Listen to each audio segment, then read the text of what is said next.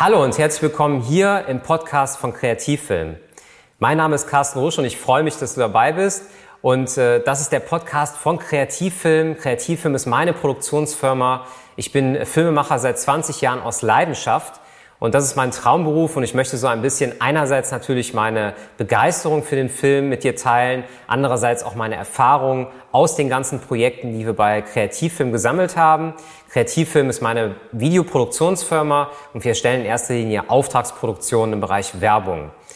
Ja, und ich habe mir überlegt, aus den YouTube-Videos, die ich ja jetzt äh, schon seit einigen Jahren äh, produziere, auch hier einen Podcast zu machen. Das heißt, was jetzt folgt, ist quasi ein Ausschnitt mit den Highlights aus meinem Video von Kreativfilm. An der Stelle nochmal was in eigener Sache. Du kannst uns gerne bei YouTube auch besuchen und unterstütze uns gerne mit einem Abo. Dann gibt es demnächst auf jeden Fall auch hier noch mehr Inhalte suchst du einfach bei YouTube in der Suchmaske nach Kreativfilm. Sehr, sehr einfach zu finden. Es gibt schon einige Videos und da würde ich mich sehr, sehr freuen. Und jetzt wünsche ich dir sehr, sehr viel Spaß mit dieser Folge, mit dieser Ausgabe des Podcasts von Kreativfilm und sage Tschüss, bis dann.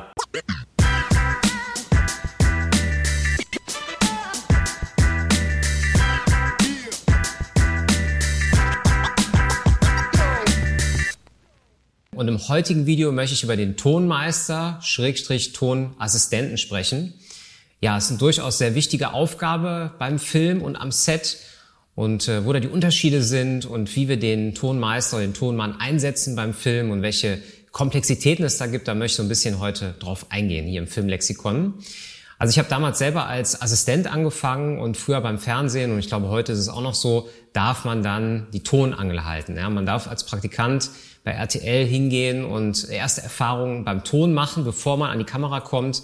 Ich denke mal, heutzutage geht es wahrscheinlich ein bisschen schneller. Früher hat man einige Jahre gebraucht, war dann erst Assistent und ist dann später, einige Jahre später, ja, als Kameramann aufgestiegen, wenn man so will. Und ähm, der Tonmann wird heute zum Beispiel durch den Mediengestalter Bild und Ton ausgebildet, also durch diesen Beruf. Das ist eine Möglichkeit. Also ich kenne viele Bewerber, die sich auch bei uns bewerben, auch unser Auszubildender äh, sucht noch nach seinen Qualifikationen, schaut halt einfach, liegt mir eher das Bild, liegt mir eher die Produktion, also die Planung von so einem Film, also wo man auch viel mit Technik zu tun hat, Technik zu planen, also eher den Bürojob dabei. Oder will man zum Beispiel äh, später ja mehr an den Ton ran, gibt es natürlich noch andere Posten wie zum Beispiel Postproduktion und so weiter, aber ich möchte heute speziell jetzt nur über den Set, also über Set, über den Filmdreh sprechen. Und da hat der Tonmann für mich eine ganz, ganz entscheidende ähm, ja, Position. Ähm, für mich als Kameramann, für mich als äh, DOP, also meistens dann Regiekameramann am Set total wichtig, dass ich quasi meine Augen zumachen kann und mich blind auf den Tonmann äh, verlassen kann. Deswegen macht der für mich ganz persönlich, und das ist aber meine persönliche Meinung, 50 Prozent an der Gesamtheit des Films beim äh, Dreh aus. Denn wenn der Ton schlecht ist und wir den Protagonisten nicht gut verstehen können und das nicht richtig rüberkommt, dann ist es immer sehr, sehr schlecht für den Gesamtfilm. Deswegen finde ich Ton extrem wichtig. Und bei uns gibt es da eigentlich zwei Qualifikationen, also zwei Arten des Films.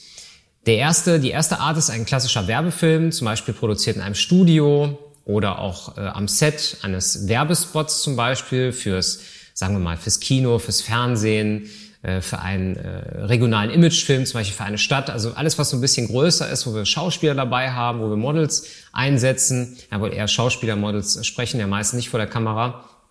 Da ist es eigentlich wichtig, einen äh, erfahrenen Tonmeister zu haben, weil äh, wir haben verschiedene Situationen, wir haben meistens verschiedene, äh, ja, ich sag mal, auch Beschallungen. Also ein Studio klingt halt einfach anders, also trockener als zum Beispiel so ein Büroraum, wo ich jetzt gerade spreche. Und ein Tonmeister, der erfahren ist, kennt halt für jede Situation halt den passenden, ja, die passende Umsetzung, wenn man so will. Also nicht nur, welche Technik setze ich ein, sondern wie gehe ich mit der Situation auch um. Wir haben ja manchmal auch Menschen vor der Kamera, wo man einfach nicht rankommt, so ein, ein, eine Funkstrecke zu montieren, der sich einfach nicht anfassen lassen möchte, sage ich mal. Also es gibt's wirklich, ähm, da muss man dann angeln oder es muss schnell gehen, zum Beispiel ähm, auf einem Event. So, und was habe ich denn zum Beispiel bei einer Situation, bei einem klassischen Interview, wo ich vielleicht mit Redakteur rausfahre, ich habe einen Kameramann, ich habe nicht das ganze Set eines äh, Beleuchters mit Maske und Schauspieler, sondern ich habe halt eine echte Situation. Da meine ich ja zum Beispiel der Geschäftsführer, der Mitarbeiter oder ein Protagonist spricht selber vor der Kamera. Dann ist die Qualifikation äh, eher dann, dass der Kameraassistent auch mal eine Funkstrecke äh, montiert und die Funkstrecke auch direkt in die Kamera reingeht. Und dann ist es eigentlich weniger die Aufgabe eines Tonmeisters. Also für mich ist es eher wichtig, einen Tonmeister dabei zu haben, wenn ich mehrere Spuren habe, wenn ich mehrere Protagonisten habe oder ich habe vielleicht eine Serie von Protagonisten. Ja, die, die laufen wirklich komplett alle durch den Raum. Also wir fangen an bei Person A morgens um 10, sind dann um 11 bei der nächsten Person, um 1 haben wir nochmal zwei Personen. Ähm, da wäre das doch schon ein bisschen wuselig, da braucht man mehr Equipment, da braucht man noch ein bisschen bessere Übersicht, da hilft nicht nur ein Assistent, denn der Assistent hat ja dann eine Doppelfunktion. Bei mir wäre das so, der würde dann auch die Objektive tauschen, der wäre für die, für die, für die Akkus zuständig, für das Stativ, also für alles, sagen wir mal, den Grundsetting aufzubauen an Licht und müsste dann auch den Ton machen. Meistens leidet dann äh, etwas darunter und da wäre es auch sinnvoll, einen Tonmeister einzusetzen. Aber ansonsten auf jeden Fall äh, kommt ein Tonmeister bei uns bei jedem Image- und Werbefilm zum Einsatz, denn das ist einfach eine Qualifikation, die muss ich haben, wenn ich eine gesetzte Situation habe, also ein gesetztes Interview zum Beispiel. Ich habe Zeit, viel Ruhe am Set und ich kann ähm, das ganz in die Kamera schleusen, zum Beispiel mit einem Kanal. Dann ist es meiner Meinung nach auch möglich, dass es ein Kameraassistent erfüllt. Der Tonmeister ist außerdem noch dafür verantwortlich mit dem Producer, also der die Planung für den Film macht, ähm, dann das entsprechende Equipment zu planen. Das heißt, er sagt, was brauche ich eigentlich für den, äh, ja, für den Dreh und ähm, meistens auch in Absprache mit dem Kameramann, der dann natürlich auch mehr in der Kommunikation steckt äh, zwischen den Kunden. Also bei uns bei Kreativem ist das so, dass ich eigentlich bei den Vorgesprächen zumindest dabei bin und mir auch anhöre, ähm, was hat der Kunde geplant oder was ist dann dem Auftraggeber wichtig. Und wenn der zum Beispiel sagt, wir wollen nicht verkabeln, es muss schnell gehen, dann weiß ich, es ist eine Angel angesagt zum Beispiel. Aber ich habe normalerweise sowieso immer ein bisschen näher am Equipment dabei und plan das ein. Ansonsten wäre dann der Weg, wenn der äh, ja, Tonmann das selber nicht hat oder die Produktionsfirma das nicht liefern kann, an dem Tag wäre dann natürlich der Weg zum Verleiher die richtige Wahl. Dann kann ich mir halt auch Backups holen, zum Beispiel mehrere Funkstrecken, wenn mal eine ähm, ja ausfällt zum Beispiel technisch. Also gehören Mikrofone dazu, ähm, ja, Stative, ich meine, das ist klar. Also was gehört zu einem standardmäßigen Tonequipment? Genau darüber habe ich auch schon ein Video gemacht. Ich glaube, das werde ich auch gleich nochmal hier unten verlinken.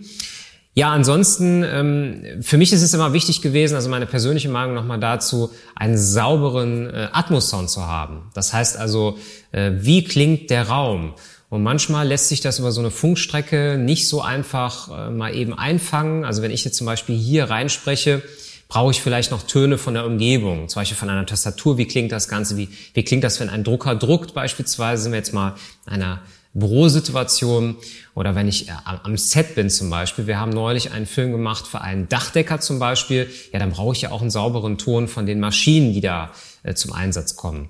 Also für sowas ist auch sehr wichtig, einen sauberen Atmoton zu haben. Dafür sorgt dann auch der Tonmeister oder der, der Assistent, je nachdem, und äh, würde dann diese Töne auch noch aufnehmen. Im Übrigen ist es auch oft so, dass meine persönliche Erfahrung, wenn ich äh, bei Filmen, äh, ja, Sets gewesen bin, habe dann meine Drehs, also habe meinen mein Dreh gemacht und der Regisseur sagt, alles super, fragt der Tonmann, darf ich jetzt nochmal oder habe ich jetzt nochmal Zeit mit dem Schauspieler, äh, spezielle Töne separat aufzunehmen. Der Vorteil ist, dass ich halt später im Schnitt in der, in der Audiomischung nicht hingehen muss und muss diese Töne suchen.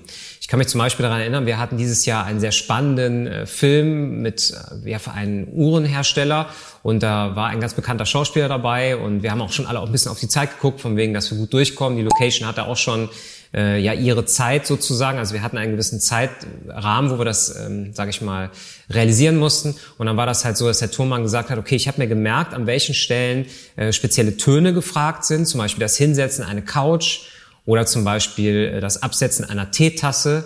Ähm, das sind alles Töne, die manchmal während des Drehs nicht richtig aufgenommen werden können, weil Regie gibt manchmal Anweisungen, Kameramann macht was an der Kamera, bewegt was, das hört man alles. Und da ist wichtig, dass der Tonmann nochmal separat aufnimmt. Und da finde ich es sehr, sehr wichtig, äh, einen erfahrenen Tonmann dabei zu haben, Tonmeister besser noch, der wirklich dann die Übersicht hat, der die Töne so liefert, dass man die im Schnitt wirklich dann direkt zur Verfügung hat. Das ist im Wesentlichen eigentlich auch schon der Film zum Tonmann, Tonmeister. Ähm, ich würde mich natürlich sehr freuen, wenn du da Fragen zu hast, die hier gerne in den Kommentaren postest, den Kanal abonnierst, ganz wichtig, dann gibt es demnächst noch mehr Videos. Ich freue mich auf den nächsten Film und sage Tschüss bis dann.